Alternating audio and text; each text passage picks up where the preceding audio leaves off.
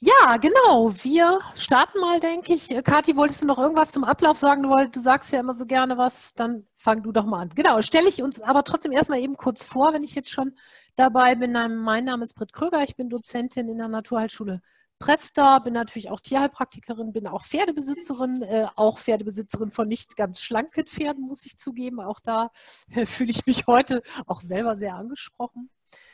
Und mit mir dabei ist einmal meine liebe Kollegin, die Franziska Wojewski, die sich mal kurz selber vorstellt. Ja, genau. Mein Name ist Franziska Wojewski. Ich ähm, darf das Produktmanagement bei Nature's Best ähm, betreuen. Bin selber auch Pferdebesitzerin. Mein Pferd steht seit Ende August 2019 und dementsprechend merke ich jetzt, wie schwierig es ist, ähm, ein Pferd, was sonst im vollen Training ist, äh, verletzungsbedingt ähm, bei einer guten Figur zu halten.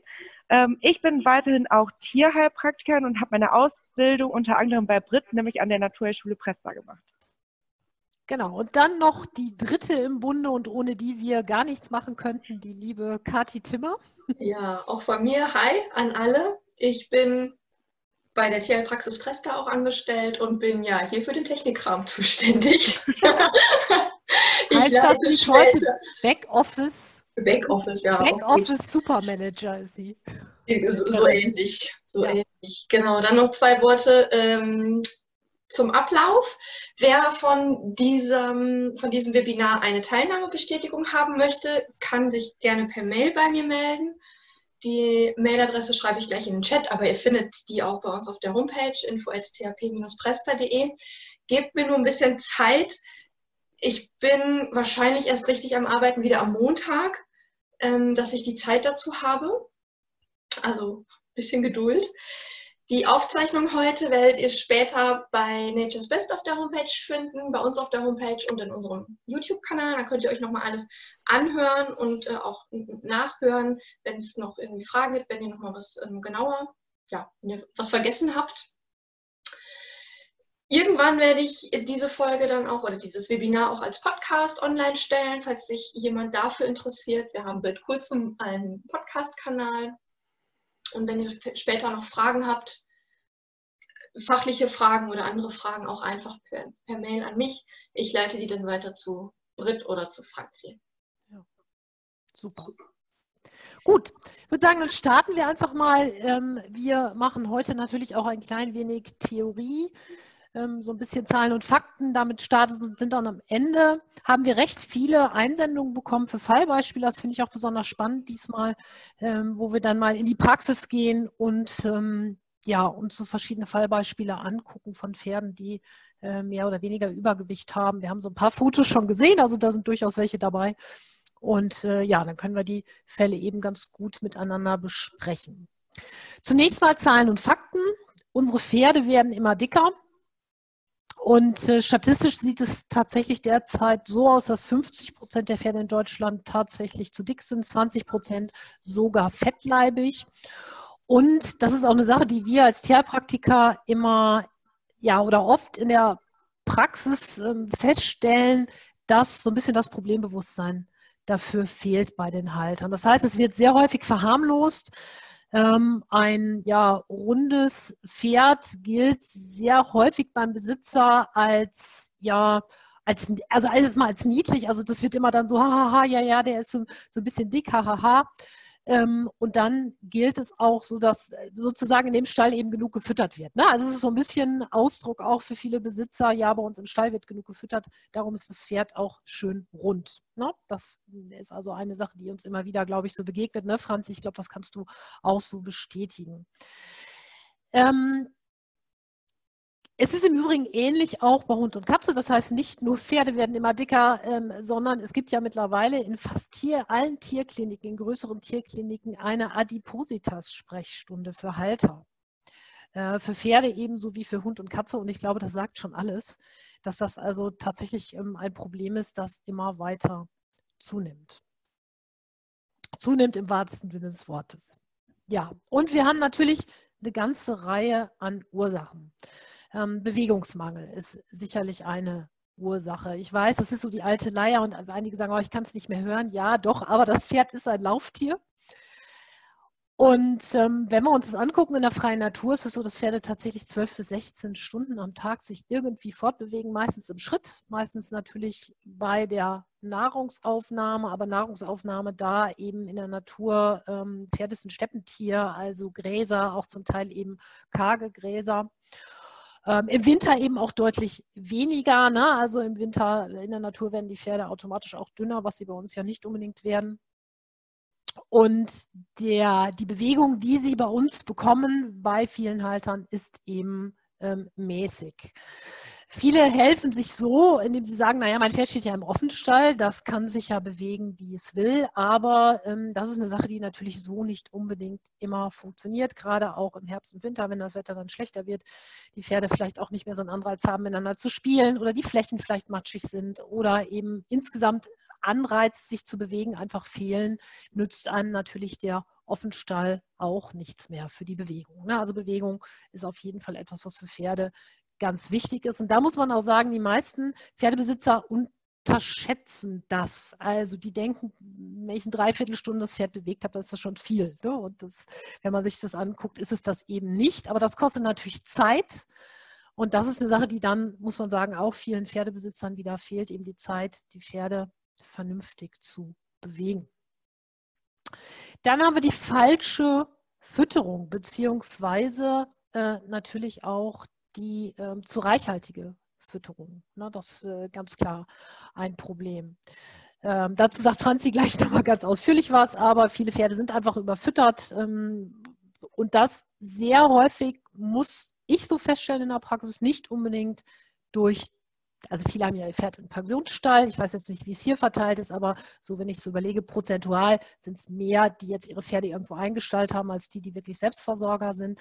Ähm, oft sind es aber tatsächlich nicht die Stallbetreiber, die für die falsche oder ja, zu, zu ausreichende Fütterung, will ich mal sagen, sorgen, sondern der Pferdebesitzer selber, weil Pferdebesitzer ja insgesamt, das kann auch die Franzi, glaube ich, bestätigen, dazu neigen, immer irgendwie noch was extra zu machen. Ich will mich da selber auch gar nicht ausschließen. Abends wird gerührt, gepanscht, Mesh, dies, das, Möhren, Äpfel, keine Ahnung, Papaya, was ich da alles schon so gesehen habe, kommt irgendwie so alles Mögliche mit so auf den Speiseplan. Vielen macht es auch einfach Spaß, ihr Pferd nochmal extra zu füttern, kann ich auch völlig verstehen, aber das sorgt natürlich auch ähm, da für eine Entgleisung eben der Figur. Dann haben wir als Ursache auch durchaus Stoffwechselerkrankungen, Schilddrüsenerkrankungen können dahinter stecken. Dann äh, PSSM, diese Polysaccharid-Speichermyopathie. Das sind also Erkrankungen, die, ähm, die dazu führen können, dass das Pferd tatsächlich auch Übergewicht hat, ist allerdings oder Übergewicht bekommt, ist allerdings in den meisten also ist nicht so furchtbar häufig, also ähm, wenn man das prozentual mit den anderen Ursachen eben vergleicht.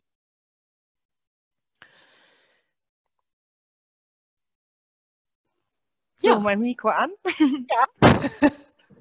ähm, genau, an der Stelle übernehme ich jetzt mal. Ich erzähle euch was zum Body Condition Score.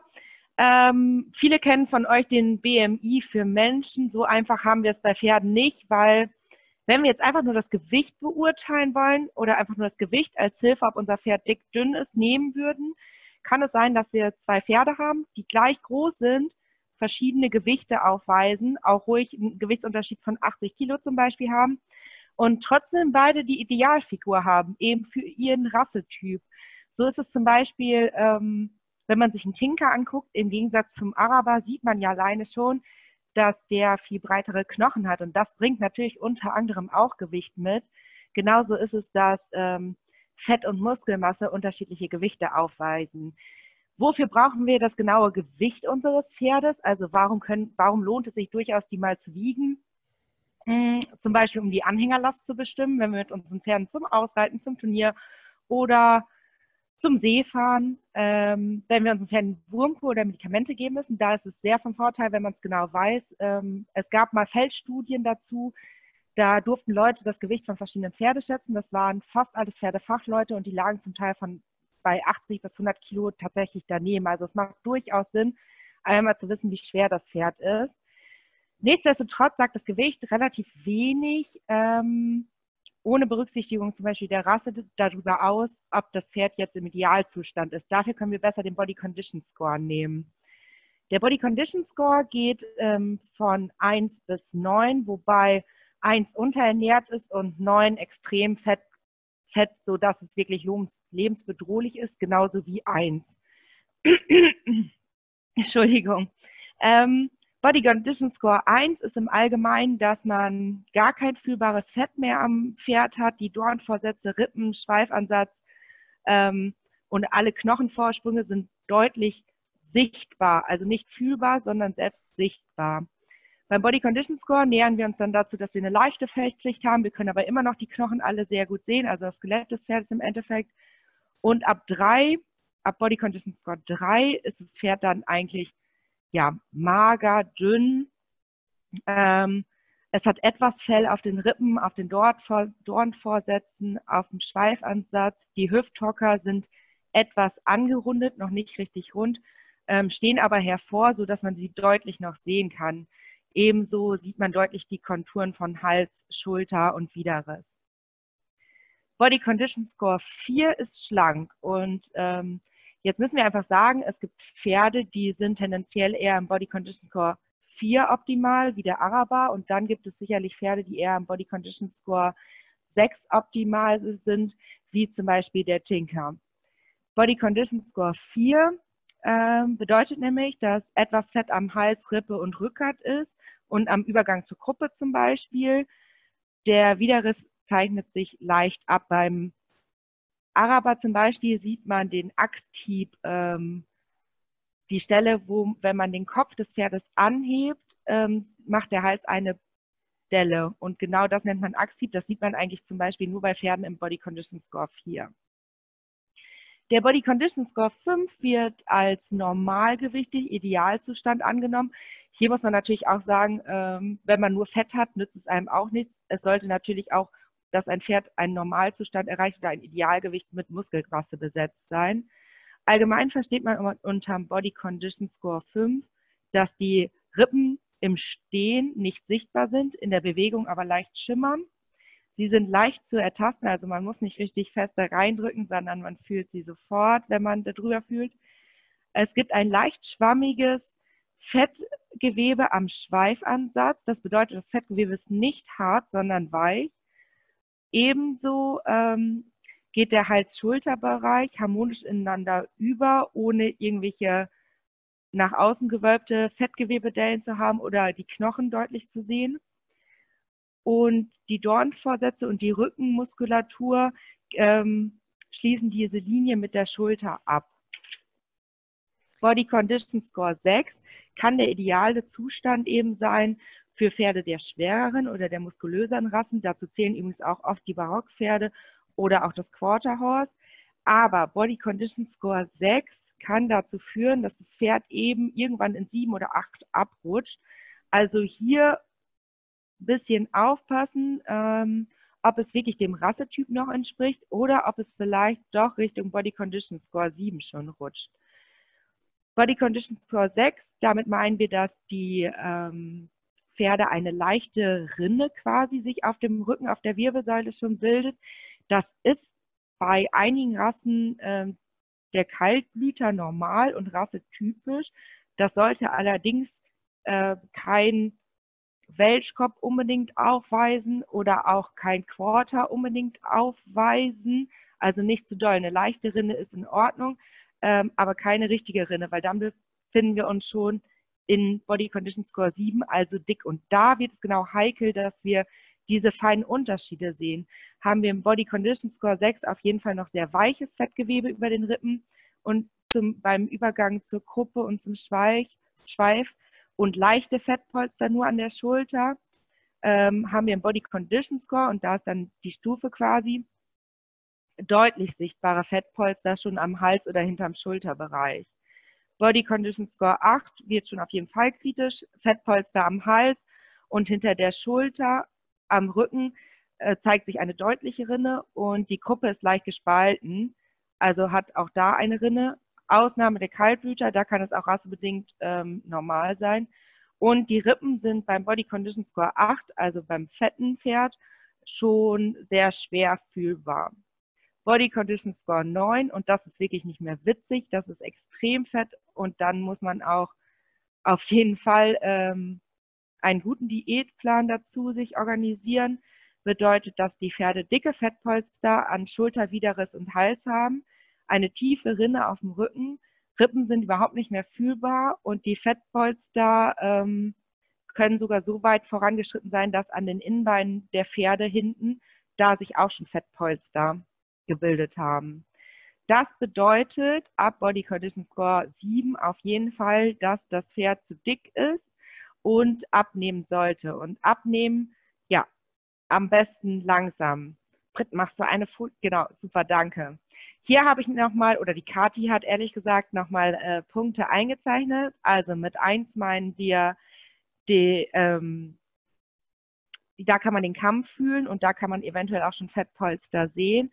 Und der Hals an sich, also unter dem eingezeichneten Punkt 1, der sollte ähm, leicht nach außen gewölbt sein, aber auf keinen Fall richtig speckig oder richtige, ähm, richtig nach außen gewölbt sein. Nach innen gewölbt wäre auch wieder zu dünn.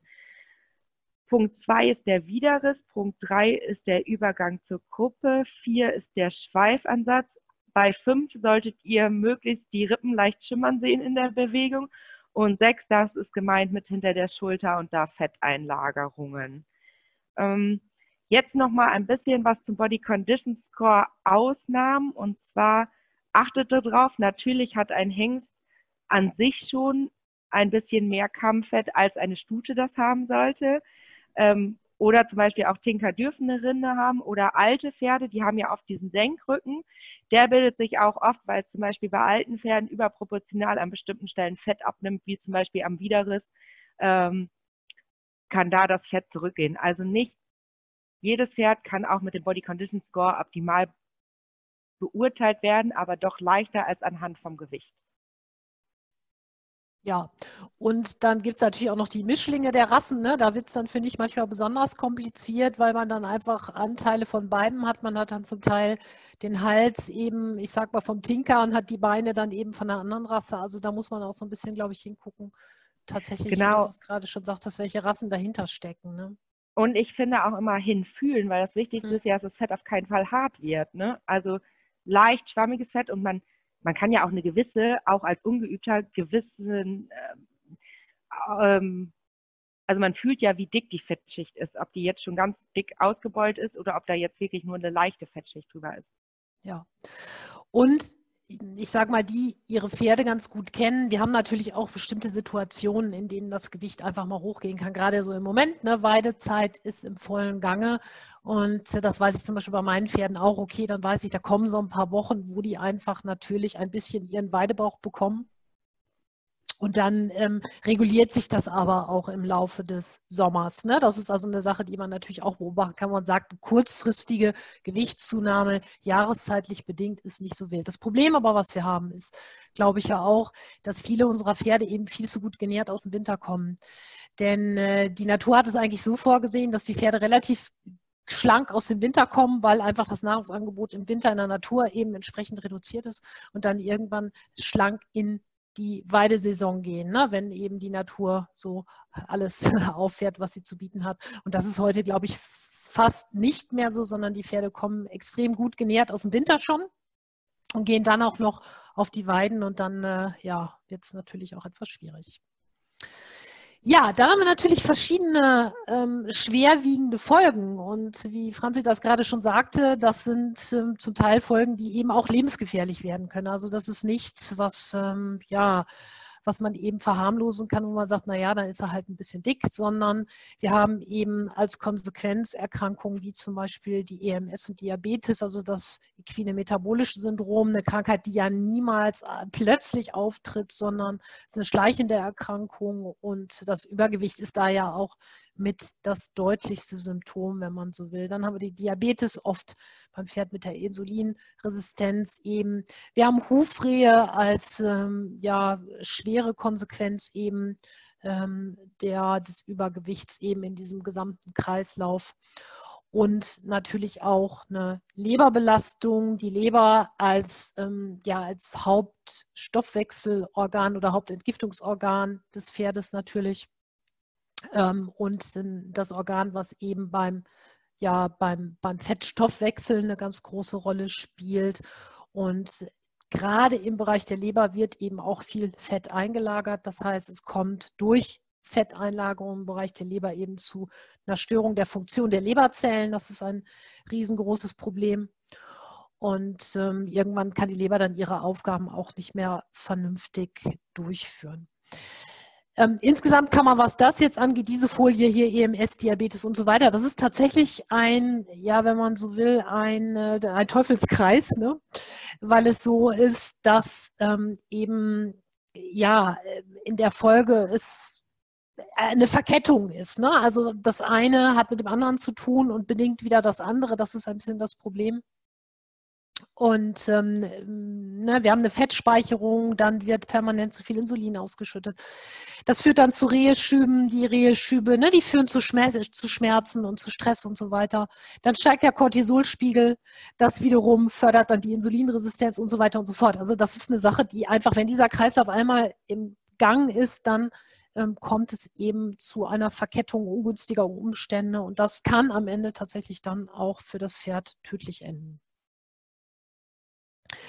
Dann natürlich Herz-Kreislauf-Überlastung. Das ist ja, was die meisten eigentlich auch ähm, mit Übergewicht in Verbindung bringen. Das haben wir bei Menschen ja auch sehr häufig. Das heißt, Fettgewebe muss natürlich genauso wie jedes andere Gewebe durchblutet werden.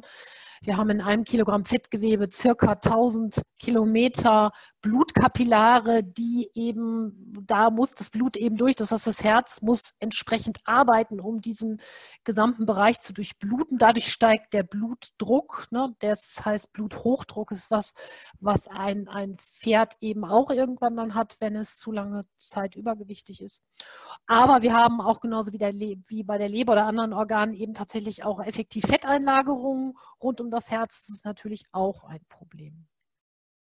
Überlastung der Atmung, Fettdepots, die im Brustraum liegen, im Bauchraum liegen, führen zur Einschränkung der Atemkapazität. Das kann man sich ja auch vorstellen. Das heißt, das drückt ja auf diesen Bereich. Ne? Die Lunge dehnt sich aus und äh, zieht sich wieder zusammen. Und ähm, wenn da natürlich ein Fett, Fettpanzer eben draufdrückt, macht es das auch nicht leichter. Als Folge sind die Pferde natürlich viel schneller müde, alles ist anstrengend, das Atmen funktioniert nicht, ähm, nicht mehr so gut. Zudem ist es so, dass vermehrtes Fettgewebe auch noch zusätzlichen Sauerstoff verbraucht, ne? das hatte ich ja gerade schon gesagt. Und dann kann es hier auch zu einer Unterversorgung und ähm, Sauerstoffunterversorgung führen und eben auch damit wieder zu Stoffwechselentgleisung. Zudem, das hatten wir auf der Folie gar nicht geschrieben, das fällt mir aber gerade noch so ein, kann das übrigens auch auf die Darmtätigkeit natürlich einen Einfluss haben, ne? weil auch der Darm davon betroffen ist, wenn im Bauchbereich eben ja sehr übermäßige Fettpolster sind. Ja, Schäden an Gelenken, natürlich an Bändern, an Sehnen durch das vermehrte Gewicht, wenn dann das Reiter Gewicht noch mit dazu kommt. Und ähm, hier haben wir ein doppeltes Problem, weil sehr häufig, Franzi hat es gerade angesprochen, gewisse Rassen, die sowieso schon dazu neigen, ich sage mal jetzt der Tinker, der eigentlich gar kein Gewichtsträger ist, nebenbei gesagt, ähm, oder auch Kaltblüter oder schwerere Rassen sehr häufig als Besitzer eben auch schwere Reiter haben.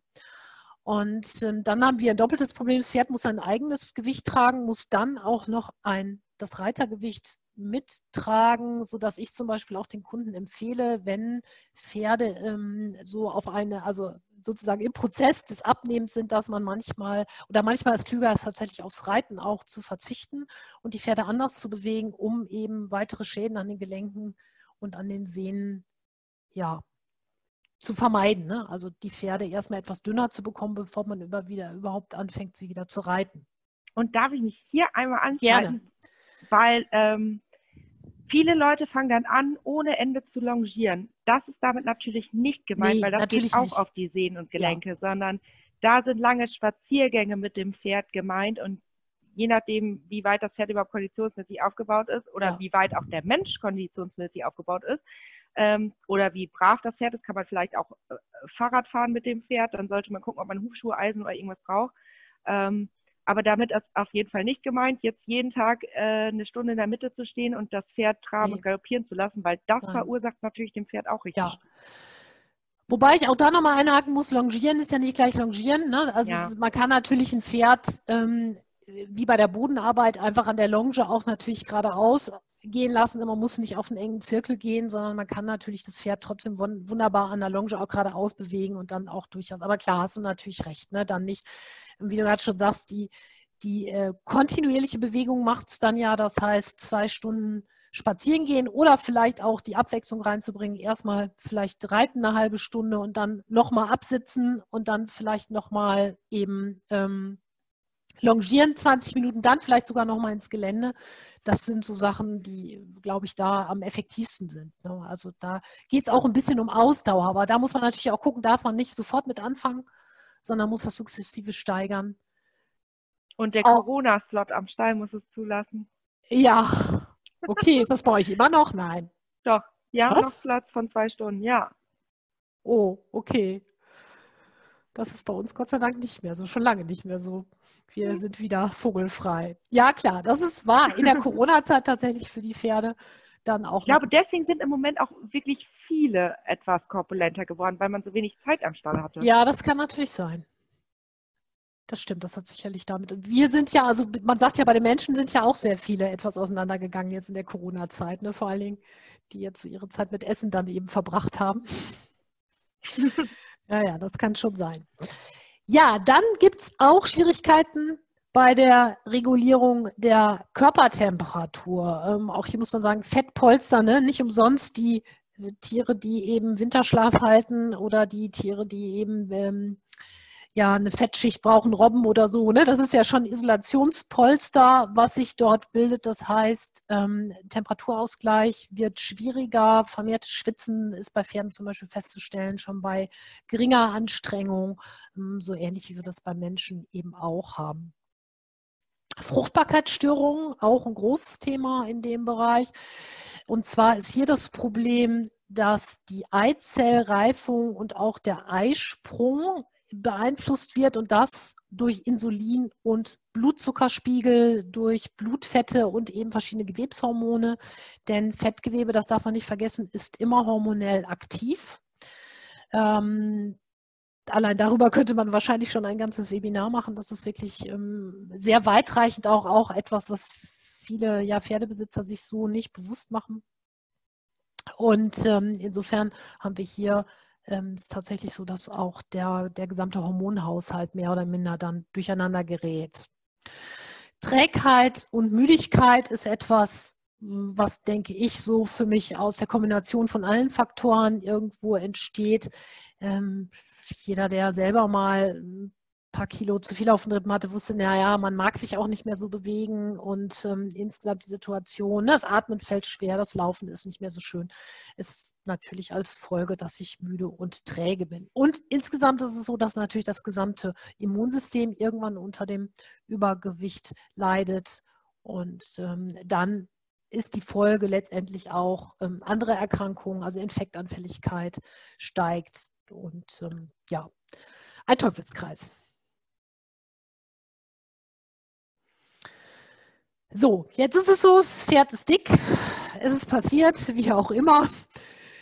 Und die Frage ist, ja, was tun? Und ähm, ich kenne das selber, wenn ich plötzlich irgendwelche Sachen feststelle an meinen Tieren, dass ich so denke, oh Gott, oh Gott, jetzt aber schnell handeln. Und äh, gerade bei Übergewicht, und das wissen wir aus dem menschlichen Bereich ja auch, ist es so, dass man tatsächlich so eine Gewichtsreduktion langfristig langfristig planen sollte, äh, nichts überstürzen. Und ähm, ja, da wollen wir heute auch ein bisschen zu sagen. Ähm, zu viel auf einmal ist nämlich tatsächlich ungesund.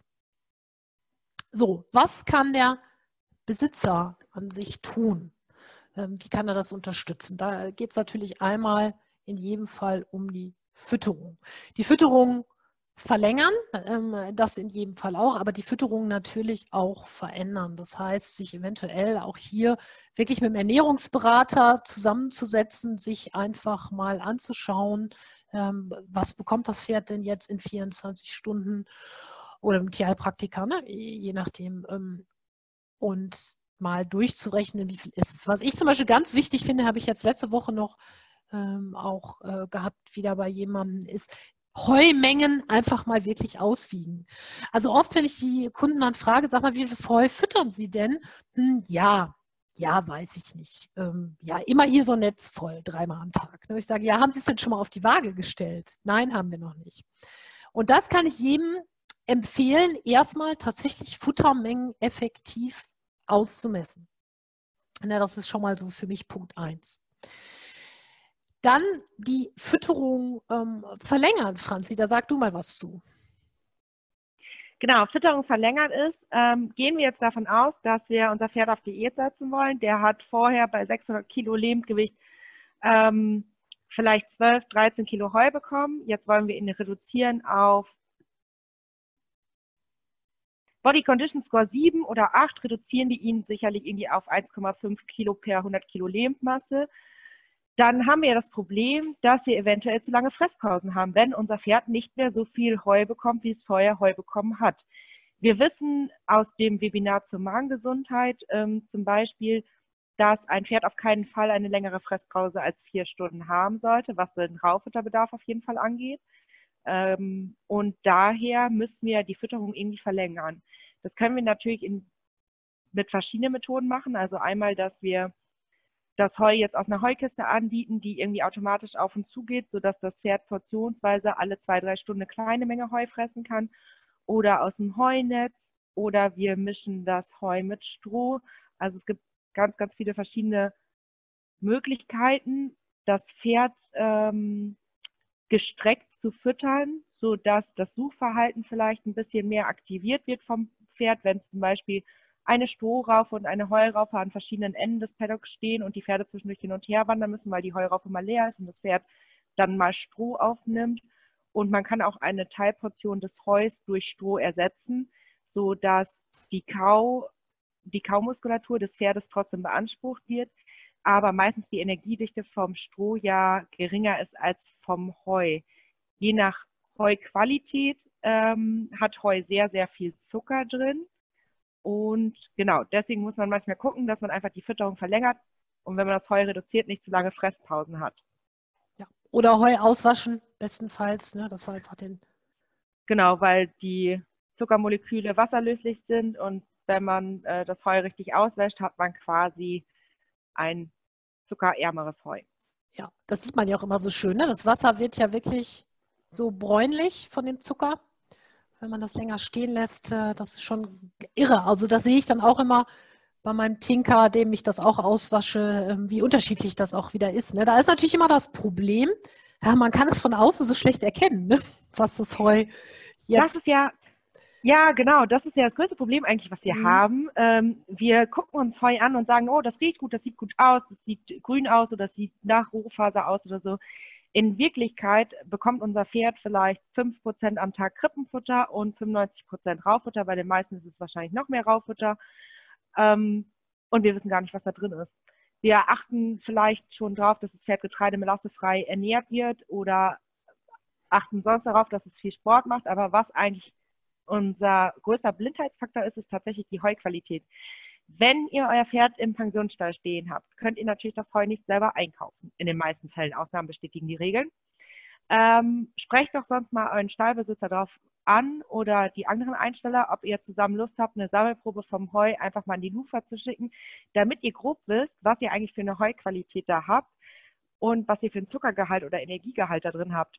Weil wenn man ein Heu deutlich über 8 Megajoule Energie hat, sollte man sich überlegen, ob man ähm, nicht für alle Pferde, aber für die Diätgruppe zum Beispiel das Heu aus, auswäscht. Und hier wären wir schon beim ganz großen Faktor bei der Fütterung. Das Wichtige ist gerade im Offenstall die richtige Herdenzusammensetzung. Habt ihr ein Sportpferd zusammen im Chatty stehen, kann das vom Fütterungsmanagement eine Katastrophe werden und das kann man eigentlich gar nicht leisten. Also solltet ihr wirklich gucken, dass man quasi eine Diätgruppe am Stall gründet. Klar, die Pferde müssen sich noch verstehen. Ich weiß, zu einer Gruppen Zusammensetzung gehört viel, viel mehr als nur das Fressverhalten. Aber das Fressverhalten und die Neigung zu Übergewicht ist doch, oder die gleichmäßige Futteraufnahme ist doch ein großer Punkt. Und hat man eine Diätgruppe am Stall, kann man zum Beispiel sagen, okay, die Diätgruppe bekommt einfach ausgewaschenes Heu und die Sportpferde eben nicht. Wir haben eine Frage aus dem Chat zum, zum Heuwässern oder Auswaschen. Diana fragt, wäscht man da nicht auch die wasserlöslichen Vitamine aus? Ja, zum Teil schon. Aber man muss einfach auch sagen, dass ähm, im Heu je nach Lagerung ja eh nicht mehr so viele Vitamine oft sind. Also viele Vitamine zerfallen ja einfach über die Lagerung im Winter. Wenn wir jetzt im Frühjahr unser Heu analysieren lassen, ist da oft fast nicht mehr viel außer Rohfaser hoffentlich drin. Und ähm, noch eine weitere Frage von der Steffi. Ich habe über Heuwaschen bisher auch nicht viel Gutes gehört. Vitamine werden ausgewaschen, Bakterien und so weiter. Stimmt. Hat man jetzt ähm, 25 Grad und man äh, wäscht das Heu aus und lässt das stehen, dann bilden sich, ähm, da vermehren sich Schimmelpilze, Mikroorganismen, Bakterien, ja. Am besten wäre oder am sichersten ist natürlich, wenn man das Heu quasi unter den Wasserschlauch hält und nicht tunkt, sodass sich im Bottich irgendwelche Sachen ähm, ablösen können. Man müsste es wirklich am besten im Optimalfall quasi unter einem Wasserschlauch halten und danach direkt verfüttern. Ja, genau. Ich glaube, dass im Sommer das zügige Verfüttern ist tatsächlich ähm, hier der Punkt. Ne? Also ich mache das jetzt seit Jahren. Ich habe bisher Gott sei Dank auch noch nie Probleme damit gehabt, aber ich lasse es eben auch nicht stehen sondern ich verfütter das eben zeitnah.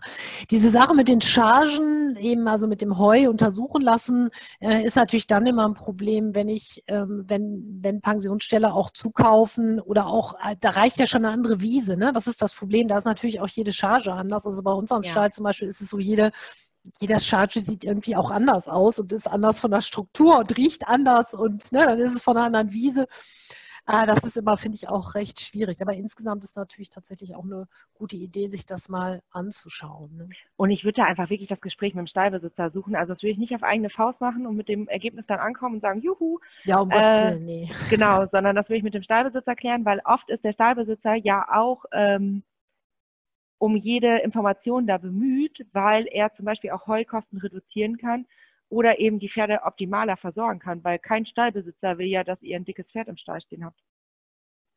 Wie ist es denn mit dem Thema erster Schnitt, zweiter Schnitt? Das könnte man vielleicht auch noch mal eben einmal ansprechen.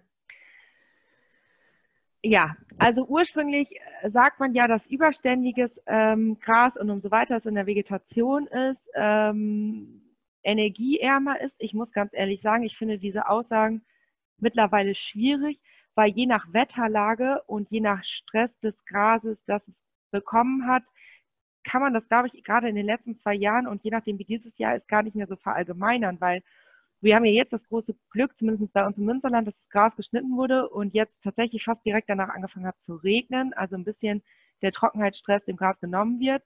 Das sieht in anderen Regionen aber ganz, ganz anders aus und in, aus den letzten Jahren, da hatten wir ja auch nach dem ersten Schnitt zum Beispiel nur Trockenheit sodass diejenigen, die den zweiten Schnitt überhaupt geschafft haben, ja kein wirkliches Heu hatten, sondern ganz kurze Heuhäcksel und je nachdem, wie viel Stress die Pflanze dann hatte, ähm, finde ich es schwierig zu beurteilen, ob das Heu wirklich fruktanärmer ist, stressärmer. Ähm, ich glaube, das kann man gar nicht mehr so gut verallgemeinern. Okay. Hm. Ja, es stimmt. Da verändert sich doch auch einiges in letzter Zeit, das stimmt, ja. Ja, gut, dann das ähm, angepasste kontinuierliche Training hatten wir eigentlich gerade schon geklärt, ne? Also nicht zu schnell, zu viel wollen, sondern eben das sukzessive zu steigern und dann aber tatsächlich auch am Ball bleiben und eben äh, nicht nur drei Wochen, sondern man muss es eben langfristig anlegen und das Pferd muss dann einfach eine bestimmte Kondition erreichen und dann eben entsprechend tatsächlich in einem Trainingsplan gearbeitet werden. Und da macht es tatsächlich, finde ich, auch Sinn, so ein Tagebuch zu führen oder so ein Trainingsbuch mal. Ich habe das auch schon mal gemacht. Ähm, dann wird einem einfach mal bewusst, wie viel das dann am Ende des Monats tatsächlich ist.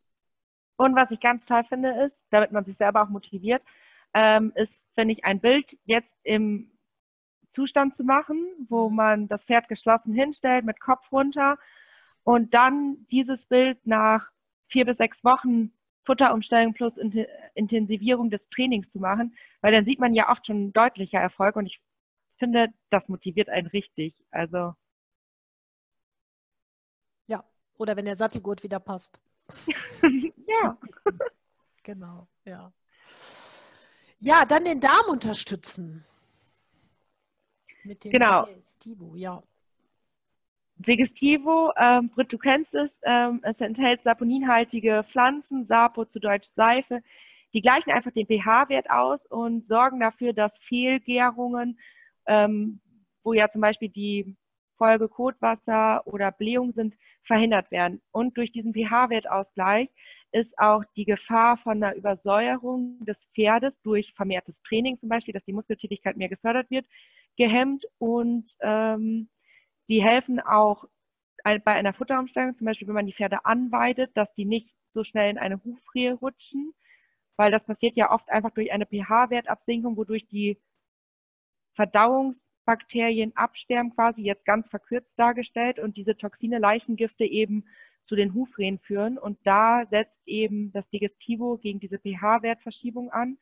Außerdem sorgt das Digestivo auch für eine verbesserte Magengesundheit, dadurch, dass es eben puffert und wenn wir jetzt ein Pferd von 24-7 Heufütterung plus vielleicht eine Strohfütterung ähm, oder eine Weide auf vielleicht eine reduzierte Fütterung herabsetzen, sodass ein, zwei Stunden zwischendurch mal ähm, Futterpausen sind, kann das Digestivo auch dabei helfen, den Verdauungstrakt einfach konstant im guten Zustand zu halten.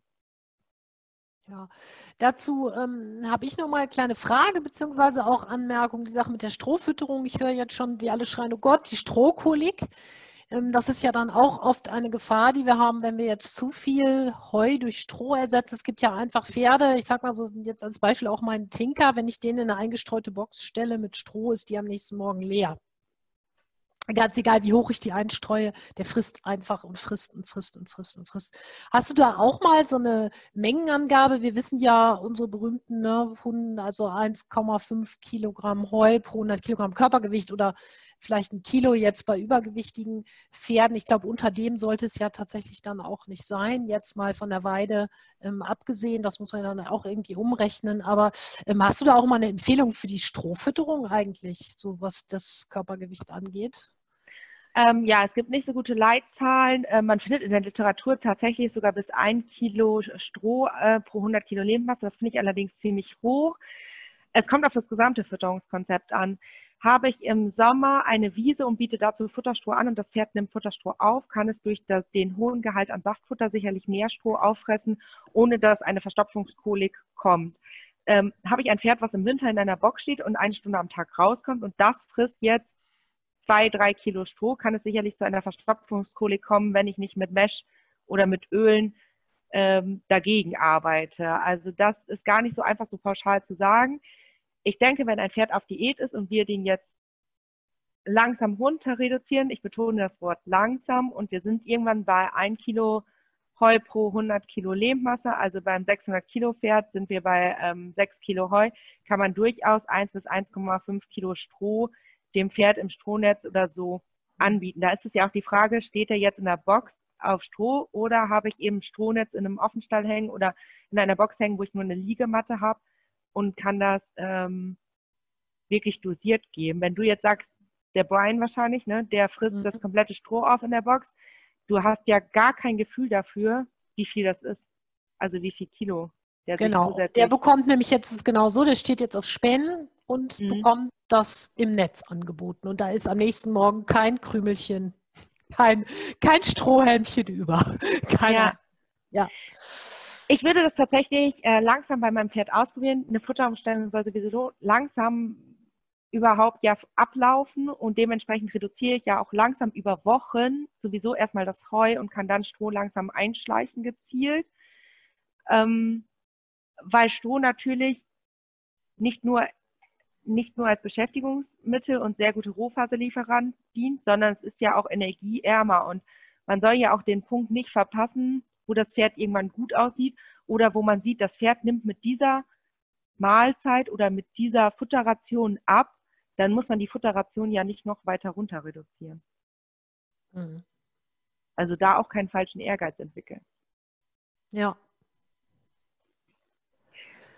Genau, dann sehe ich schon äh, Kräuterkur, Mariendistel, Brennnessel, Artischocke, Kurkuma, alles, was den Stoffwechsel unterstützt. Britt, du hattest das schon mit der Leber vorhin erklärt, ähm, warum das so wichtig ist, die Leber zu unterstützen im Abnehmeprozess. Es werden einfach auch freie Radikale freigesetzt, wenn Fettgewebe abgebaut wird, werden Giftstoffe frei, es wird, ähm, ja, es werden verschiedenste Produkte aus diesem Fettgewebe, was eben zersetzt wird, frei und die müssen tatsächlich am besten aus dem Körper ausgeleitet werden. Übrigens, eine Fettzelle, die einmal gebildet ist, die verschwindet ja nicht mehr. Also die Fettzellen bleiben ja, sondern die reduzieren nur ihr Volumen. Ja. Darum gibt es genau. das Fett absaugen. Das ist ja die einzige Möglichkeit, es dann erstmal wegzukriegen. Habe ich noch nie drüber nachgedacht. Aber da ja. werden wirklich Fettzellen abgesaugt? Ja, die werden wirklich abgesaugt. Gibt es eigentlich für Pferde? Hat das jemand schon mal gehört? Nee, ne? Wahrscheinlich nicht. Okay. Ja, aber wenn es jetzt diese Adiposita spricht. Aber wenn das Webinar nichts nicht. nützt, vielleicht können wir das dann mal. Haben wir Tierärzte unter uns? Ich habe eine Geschäftsidee. Nein, natürlich Spaß. Also auf keinen Fall. Das kriegen wir auch anders hin. Ähm, genau, dann haben wir das Aktiv und Fit kompakt. So, Mineralstoffe und Spurenelemente substituieren. Jetzt denkt jeder, ähm, jetzt macht ihr mir andauernd Vorschläge hier, was ich noch genau reinfüttern soll. Ja, das Aktiv und Fit ist Getreide- und Melassefrei. Also das, so Produkte dürft ihr reinfüttern. Und warum Spurenelemente und Mineralstoffe eigentlich substituieren? Wenn das Pferd abnehmen soll, ist eine To-Do-Sache sicherlich die Heuqualität zu überprüfen und zu wissen, wie hoch der Zuckergehalt ist. Aber das Zweite ist eigentlich auch ähm, ein Blutbild ziehen oder äußere Faktoren des Pferdes beobachten.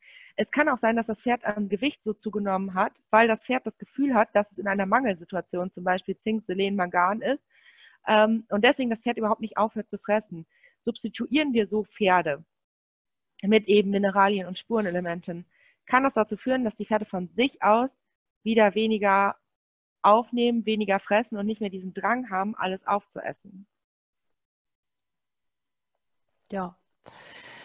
Und dann nochmal als letztes nochmal, wir haben es oft genug gesagt, Futterentzug ist tabu.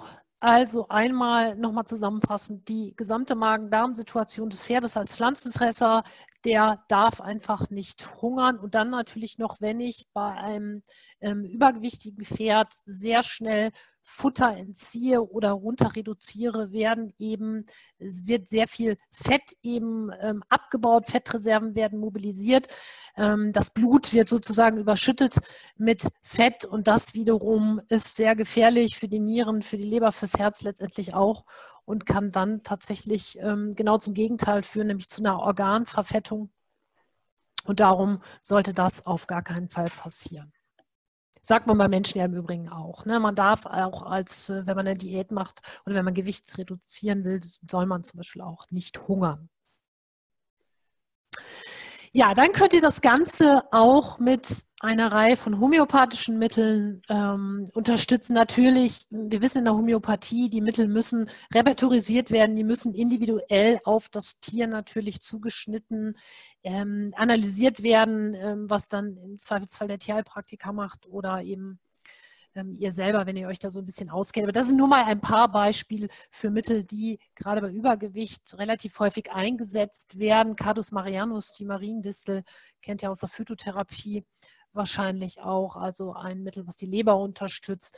Graphitis und, Graphitis und Calciumcarbonicum sind klassische Konstitutionsmittel im Bereich der Homöopathie, wenn es so etwas um die Dickerchen, um die Pummelchen äh, geht. Also Graphitis so vom Typ, äh, so der träge, etwas unentschlossene Typ und Calciumcarbonicum so etwas der zurückgebliebene Typ.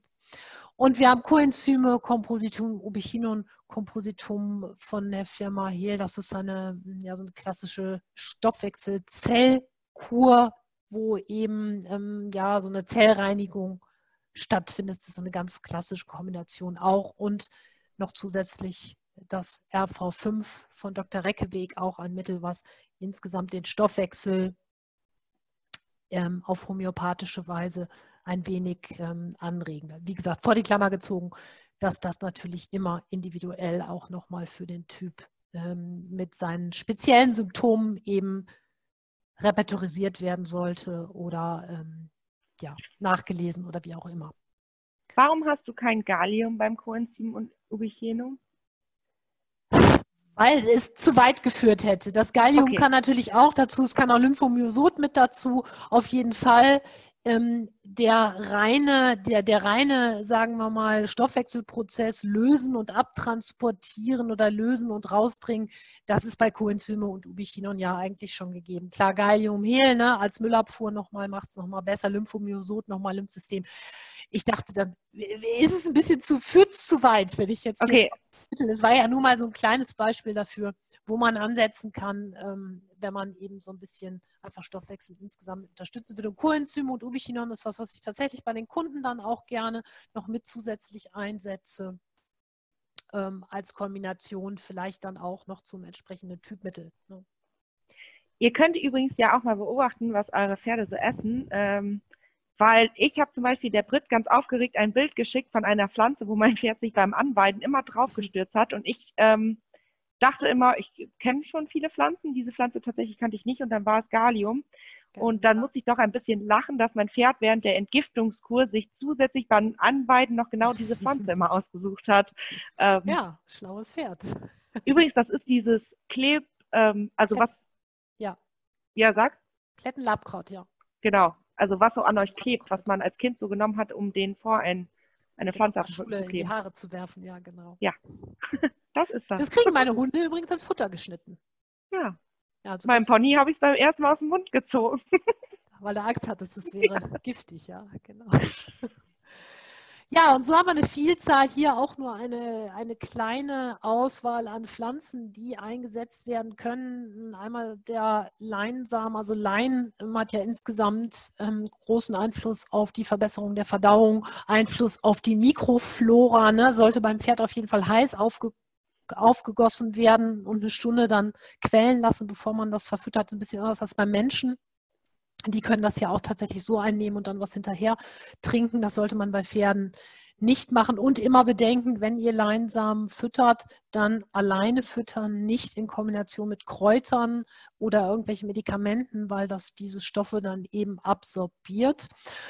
Und ich sage gleich nochmal, weil ich höre schon, wie alle schreien, Blausäure, nochmal zu dieser Blausäure-Thematik, um tatsächlich bei einem 500 Kilogramm Pferd in einen kritischen Bereich mit der Blausäure, und es ist tatsächlich mit der Blausäure hundertprozentig überhaupt nicht bewiesen, wie schädlich oder wie wenig die vom Körper abgebaut werden kann. Aber selbst wenn wir jetzt davon ausgehen würden, es wäre so, müsste ein Pferd irgendwas zwischen 2,5 bis 5 Kilogramm Leinsamen zu sich nehmen, um in einen Vergiftungszustand zu kommen. Also ähm, das ist eine Sache, die könnt ihr wirklich therapeutisch eingesetzt, könnt ihr diese Blausäure-Problematik wirklich ähm, ein wenig zur Seite schieben. Genauso die Sache mit dem goldenen Leinsamen. Ja, der goldene Leinsamen hat tatsächlich etwas weniger beziehungsweise ähm, keine, hat weniger, weniger Blausäure tatsächlich, aber stimuliert die Darmperistaltik auch nicht so gut. Deswegen ist da tatsächlich der braune Leinsamen dann doch nochmal vorzuziehen.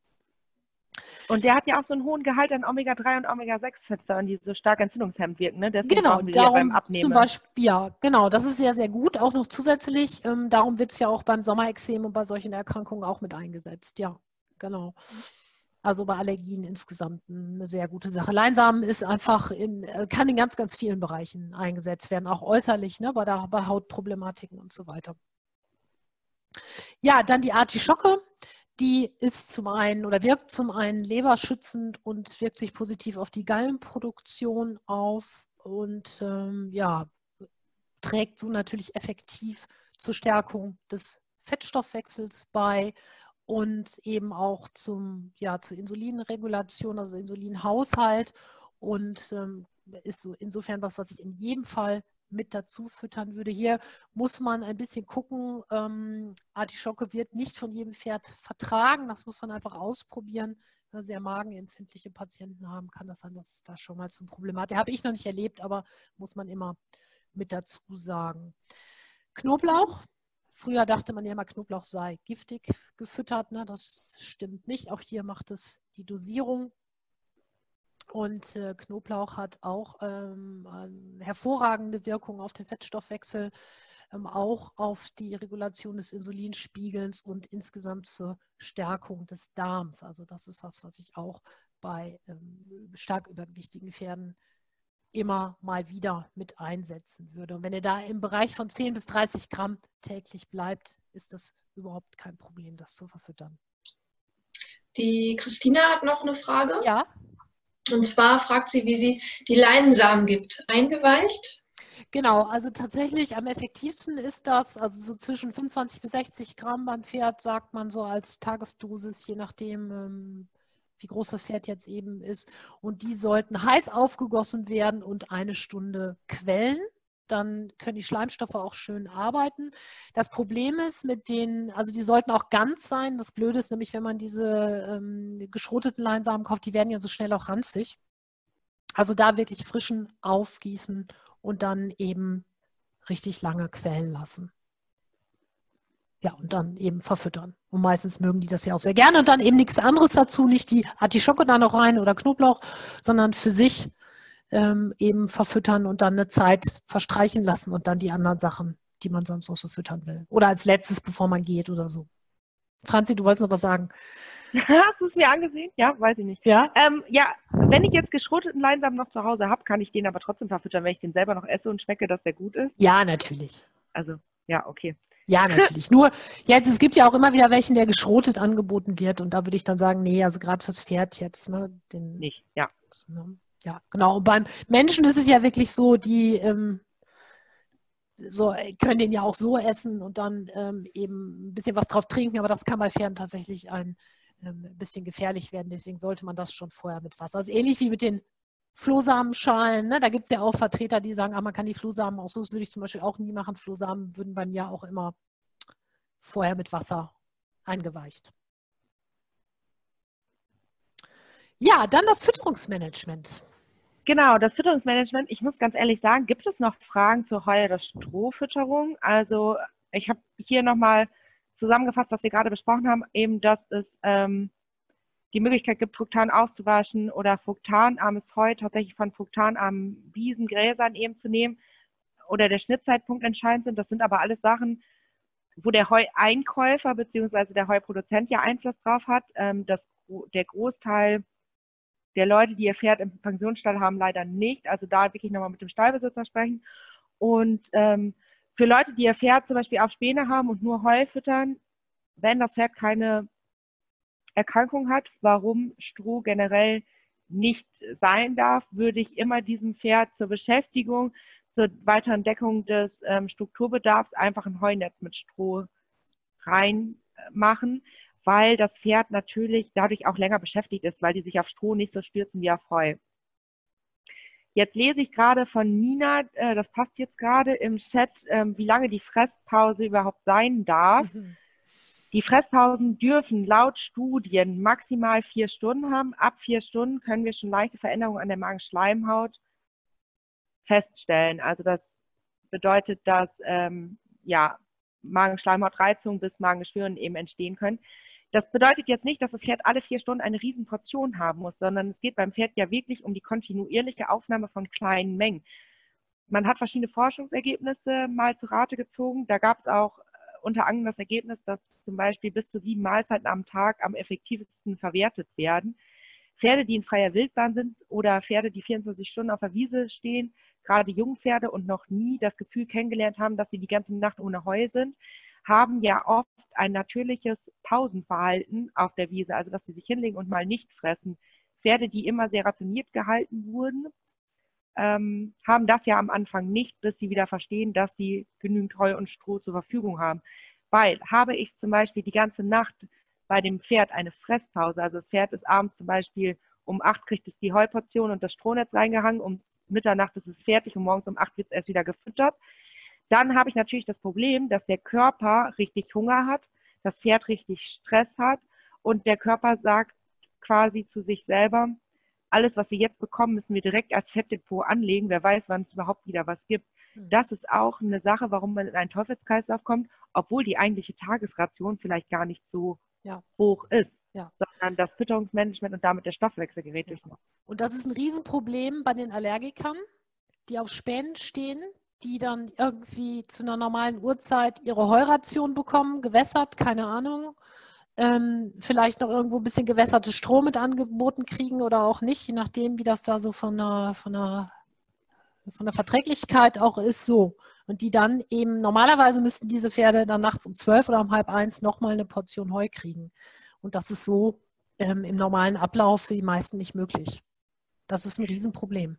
Ja, also mal aus dem Nähkästchen geplaudert, wie ich schon vorhin gesagt habe. Mein Pferd hat eine Hufverletzung, steht seit Ende August letzten Jahres. Ich bin mittlerweile so weit, dass sie äh, mit dem Huf eine Stunde Schritt spazieren gehen kann. Das ist natürlich für einen Quarter, der in voller Blüte dasteht, gar nichts. Ähm, ich habe sie in eine Diätgruppe gestellt, in einen Offenstall. Und da bekommt sie jetzt dreimal am Tag Heu. Und weil wir dadurch natürlich nachts auch eine ziemlich lange Pause haben, machen wir das so, dass wir abends ein Strohnetz am entferntesten Ende des Paddocks quasi reinhängen, sodass unsere drei gut aussehenden Pferde bis zum Strohnetz erstmal laufen müssen, immer wieder, weil die schlafen auf dem Hauptpaddock und müssen dann den Treibgang entlanglaufen zu ihrem Strohnetz, wenn sie nachts Hunger haben. Ähm, und die nutzen das sehr, sehr gut und sind seitdem ja richtig entspannt. Also dass die, man sieht sie immer wieder auf dem Treibgang hin und her laufen und da wundert man sich, was eine kleine Veränderung für einen großen Infekt, äh, Effekt haben kann. Ja, das glaube ich sofort. Wir haben ja. noch eine Frage im Chat, wie das die Distanzreiter machen, was man denen empfehlen kann. Ähm, wenn ich jetzt ganz ehrlich bin, ist Distanz nicht meine absolute Steckenpferd im Sport. Ich weiß gar nicht. Also auch diese Pferde, genauso wie Rennpferde, müssen eben mit Raufutter versorgt werden. Es gibt ja mittlerweile auch schon Raufutter, die mit Krippenfutter fertig vermischt sind, die eben so To-Go-Futter sind. Ähm, theoretisch müsste man damit arbeiten, weil ein Distanzwert ja auch angeordnete Pausen haben muss, oder? Wer kennt sich denn hier mit Distanzsport ein bisschen mehr auf und kann mir mal eben die Problematik vielleicht einmal, oder Peggy, kannst du mir einmal die Problematik Wie viele Stunden gehen die? Wie viele Stunden sind die denn ja. auf so einem Distanzritt? Darum geht es ja wahrscheinlich, ne? Das ist abhängig einfach von der Entfernung, was sie da hin, hinlegen müssen. Ja, das stimmt. Ja, ja. Es gibt ja verschiedene Entfernungen von den Distanzritten. Mhm. Die haben auch Pausen, das weiß ich. Aber ich weiß nur, dass die so kurz gehalten sind, dass die einmal einen Tierarztcheck haben und eventuell Wasser saufen können. Wie machen die das aber dann mit dem Futter? Die sind genau. ja manchmal mehr als vier Stunden unterwegs. Ja, aber hier würde es ja theoretisch schon reichen. Also wie gesagt, es kommt nicht auf die Menge an. Es würde schon reichen, wenn man den ähm, äh, während des Tierarztchecks äh, ähm, eben Raufutter zur Verfügung stellt. Ne? Also es wäre schon besser als nichts und dann fährt es ja nicht jeden Tag auf dem Distanzritt. Es ist ja auch so, dass man, jetzt lehne ich mich sehr weit aus dem Fenster, aber dass kurzfristige Stresssituationen, man setzt das Pferd ja auch unter Stress, wenn man es in eine neue Herde eingliedert und auch das kann zu Magenschleimhautreizungen führen und Magengeschwüren und jeder Turnierbesuch sowieso, jeder Tierklinikbesuch sowieso. Und wenn wir Pech haben, sogar ein Tierheilpraktikerbesuch, weil ähm, wir eben eine fremde Person sind für ein ganz sensibles Pferd. Deswegen denke ich mal, dass die Tierärzte das ziemlich gut im Blick haben und wenn man zum Beispiel so ein To-Go-Futter einsetzt oder eben ähm, Raufutter in in gepresster Leckerliform gibt es ja mittlerweile ja, oder Pelletform gibt es das mittlerweile ja auch. Genau, oder Raufutter eben in, ähm, in Pelletform. Dann gibt man dem Magen-Darm-Trakt ja Raufutter. Es kommt nicht ja. auf die Menge an. Genau, da haben wir noch eine Anmerkung von Jana dazu, dass den Pferden in den Pausen Heu gereicht wird und bei Darmgeräuschen wird Fütterung vom Tierarzt angeordnet. Ah, okay. Okay, super. Ja, gut, okay. Ähm, und dazu muss man natürlich dann auch am Ende nochmal sagen, dass normale Leben lebt ja von der Regelmäßigkeit und nicht von den Ausnahmen. Also es ist so, äh, auch wenn man seine Pferde im Winter auf dem Paddock hat und sie sollten nach viereinhalb Stunden rein und dann kommen sie aber nach fünf nur rein oder mal nach sechs, weil es einer vergessen hat, sie reinzuholen, werden sie wahrscheinlich nicht sofort ein Magengeschwür haben.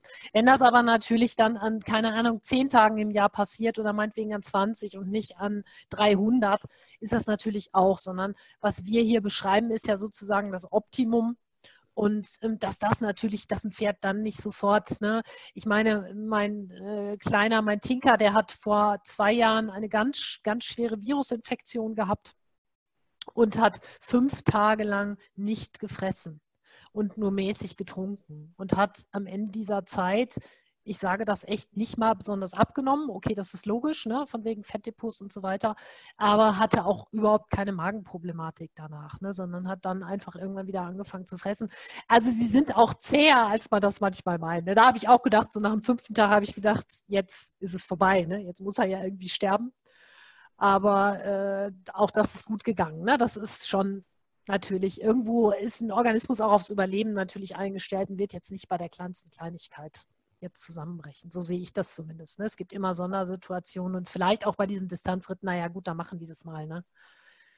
Ein Pferd auf der Flucht in der Herde, ne, was vielleicht, weil der Löwe hinterher äh, rennt, der Löwe ist jetzt ein schlechtes Beispiel, glaube ich, ne? Der Wolf. Egal, wir wissen, was du meinst. ja, ähm, ne, aber da, ja, aber so ist es ja auch. Es ist ja auch so, dass ein Pferd in der freien Wildbahn, ähm, wenn es gerade im Winter nichts zu fressen findet, auch damit lebt, dass es ab und zu einen Heim frisst und sonst einfach die ganze Zeit nichts. Man weiß ja auch von Wildpferden, dass sowohl Wildpferde Hufrehe haben, als auch Sommerexem, Ja. als eben auch ähm, mal zu dick oder mal zu dünn sind, ne? Ja, genau. Oder Magengeschwüre haben. Also das sind ja, natürlich haben wir jetzt mit bestimmten Krankheiten viel mehr zu tun in unseren Haltungsverfahren und dadurch, dass Pferde halt keine Arbeitstiere mehr sind, sondern Freizeitpartner oft. Ähm, aber es ist nicht so, dass es diese ganzen Krankheiten gar nicht in der Das Wildbahn stimmt. gibt. Gerade. Rehe, ne, da hatten Ja. wir ja schon auch das Thema, dass die tatsächlich Rehe wirklich in, äh, in allen, bei allen Wildpferden auch vorkommt. Ja, das stimmt. Ja, gut. Heu und Stroh gab es soweit keine Fragen mehr. Genau, dann habe ich hier Müsli. Ähm, es ist ja immer die Frage, ob ein Pferd überhaupt Müsli braucht. Ich habe es jetzt einfach als Beispiel aufgenommen. Da kann ich genauso gut Krippenfutter stehen.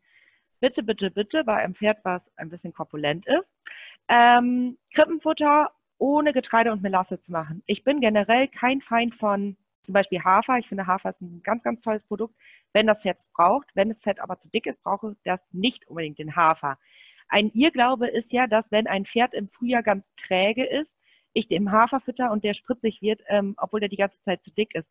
Viel wichtiger wäre hier einmal den Stoffwechsel anzuregen, um zum Beispiel mit der Kräuterkur, also einmal entgiften mh, und dann weiterhin auf Getreide verzichten, damit er wieder leistungsfähiger wird und ein bisschen abnimmt. Ach, Was ab, Entschuldigung, ich bin hier dran gekommen. kein Problem. Wenn ihr euer Pferd jetzt auf Diät setzt, ihr füttert jetzt rationiert Heu, ihr füttert rationiert Stroh und ihr füttert jetzt ein Müsli, was getreide- und melassefrei ist, dann müsst ihr je nachdem, was ihr für ein Pferd habt, darauf achten, dass es trotzdem noch genug Eiweiß bekommt. Ähm, Eiweiß braucht einfach der Körper, um die Muskulatur zu halten. Setze ich mein Pferd auf Diät, reduziere es und reduziere es auch beim Eiweiß, habe ich es oft so, dass gar nicht das Fettgewebe als erstes abgebaut wird, sondern die Muskelmasse. Und deswegen ist ein angepasstes Training und eine angepasste Eiweißversorgung auch durchaus sinnvoll. Ich habe hier zum Beispiel auch das Mesh aufgeführt, ähm, Mesh gerade im Winter, um eben einer Verstopfungskolik zum Beispiel vorzubeugen, wenn wir das Pferd stark strohlastig füttern. Mineralien haben wir vorhin auch schon besprochen, dass eben Spurenelemente und Mineralien wichtig sind, damit das Pferd eventuell Mangelsituationen, die es versucht durch vermehrtes Fressen zu lösen, nicht mehr hat. Kräuter, um den Stoffwechsel anzuregen, damit eben die Leber weiter entgiftet. Man sollte bei einem zu dicken Pferd, wenn es irgendwie geht und es nicht phytomedizinisch angezeigt ist, zwischendurch durchaus auf Öl verzichten oder eben Öl gezielt einsetzen oder auf Leinsaat gehen. Leckerlis, auch diese Getreide melassefrei, reduzierter Einsatz. Ich weiß, es macht uns Spaß, unseren Pferden ein Leckerli zu geben. Und ich leide im Moment auch tagtäglich. Aber wenn, dann gibt es eben Getreide melassefreies ähm, Leckerli. Und man sollte auch ein bisschen darauf achten, wie viel Obst und Gemüse man eigentlich in sein Pferd aus Versehen reinfüttert. Also ich, ähm, jetzt mal aus der Praxis geplaudert. Ich frage Leute, hm, was füttern sie denn im Pferd? Wir haben das Ziel, dass das Pferd abnimmt. Ja, der kriegt morgens und abends eine Schepper Pellet. Okay, dann könnten wir das schon mal auf die Hälfte reduzieren. Und dann bekommt der Heu und Stroh. Okay, das lassen wir stehen. Und dann sage ich, aber irgendwie sieht er dafür ja ganz schön dick aus. Füttern Sie wirklich gar nichts? Gar keine Möhren, gar keinen Apfel, gar keine Birne, kein ähm, ja, Mesh, Leckerli. Und dann kommt es ja meistens, und jetzt müssen einige bestimmt schmunzeln, ähm, so nach und nach raus. Weil natürlich füttert man mal eine Möhre, die man gekauft hat oder die man selber vergessen hat zu essen, die jetzt nicht mehr so schön aussieht. Genauso ist es mit einer Banane oder ein Brötchen von sonntags vom Frühstück. Ist jetzt Dienstag, ist hart, okay, bringe ich meinem Pferd mit. Das sind alles Schmankel, die man beim übergewichtigen Pferd schon wirklich außen vor lassen sollte. Und jetzt komme ich zu einem ganz emotionalen Thema bei Pferdebesitzern und äh, bei allen Leuten, die mit Pferden zu tun haben, die Weide. Habe ich ein Pferd, was sich im Body Condition Score 9 befindet, sollte ich mir wirklich überlegen, ob ich ihn überhaupt noch auf die Weide stelle, egal ob mit Fressregulator oder ohne. Achtung, Wenn alle seine Kumpels im Offenstall auf die Wiese gehen und mein Pferd steht direkt daneben und wird als einziger festgehalten, damit er nicht mit auf die Wiese galoppiert, habe ich natürlich auch einen sehr großen Stressfaktor. Das kann auch nicht die Lösung sein. Also wir wollen keinen Stress, wir sollten uns trotzdem überlegen, ob das Pferd auf die Wiese geht. Wenn es Body Condition Score 7 hat oder so, dann halt, wie lange es auf die Wiese geht oder auch, ob es zum Beispiel eine Möglichkeit gibt, ähm, dem Pferd einen Fressregulator oder mhm. Fressbremse mhm. anzuziehen. Und da muss man sagen, die sind heute, es gibt von zwei, also zwei Firmen, die ähm, ich auch kenne, die wirklich so, so gut gemacht sind mittlerweile, wo die Pferde auch mit trinken können und wo nochmal Diätplatten zusätzlich eingesetzt werden können, äh, wo ich sage, das ist, finde ich, tatsächlich auch ähm, vertretbar, solange die in der Herde natürlich klarkommen, nicht irgendwie sich ständig wehren müssen und das jetzt mit dem Fressregulator nicht können. Aber das finde ich ist tatsächlich auch eine ganz gute Alternative und besser als, weil wir haben ja auch leider nicht immer das, die Möglichkeit, dass die Pferde dann auf irgendeinem Sand stehen nebenan, sondern es gibt ja Pferde, die dann, wenn sie nicht mit auf die Weide dürfen, im Sommer eben in einer Box stehen. Ne? Und für die ist das mhm. natürlich besonders ähm, heftig. Ne? Und dann Stress, Cortisol, Ausschüttung und so weiter. Und auch weniger Bewegung dann natürlich wieder, das muss man sagen, denn ähm, auf der Weide bewegen sie sich ja eben auch. Ne? Ja. Wir haben noch eine Frage aus dem Chat von Steffi. Also erstmal Nina, vielleicht jetzt hier zu, zu den äh, Fressbremsen, welche Firmen das sind. Vielleicht könntest du das kurz sagen, Britt. Ähm, das ist einmal, die ich wirklich sehr gut finde zum Start in die Weidesaison, ist von ähm, AS das Pferd im Blick, der Fressregulator. Ich kann die äh, www-Adressen, wenn ihr uns anschreibt, auch nochmal euch genau durchgeben. Und ich finde dann, wenn das Gras etwas kürzer ist oder die Pferde nicht so stark beschränkt werden müssen, den Easy Grazer sehr gut. Den gibt es in verschiedenen Ausführungen, weil der eben ähm, auch mit den normalen kleinen Selbsttränken für die Pferde zu bedienen ist. Weil das ist ja auch wieder das Problem. Dann habe ich diesen von AS, diesen Fressregulator. Damit können sie nicht trinken, es sei denn, man hat Wasserbottiche. Ne? Aber an den Selbsttränken geht es eben nicht. Und äh, dieser Easy Grader, also ich habe bei meinem Tinker so, ich fange, ich starte in die Weidesaison mit dem von AAS und wechsle dann auf den von Easy Grazer. Ähm, genau. Ich habe tatsächlich, äh, ich habe ja auch den AS-Fressregulator und tatsächlich mit der Kautschuk Diätplatte sogar noch. Mhm. Ich und ich auch. wundere mich immer, wie gut mein Pferd damit rumschmatzt und äh, gefühlt viel isst. ja, aber ihr habt, was habt ihr für ein Tränksystem?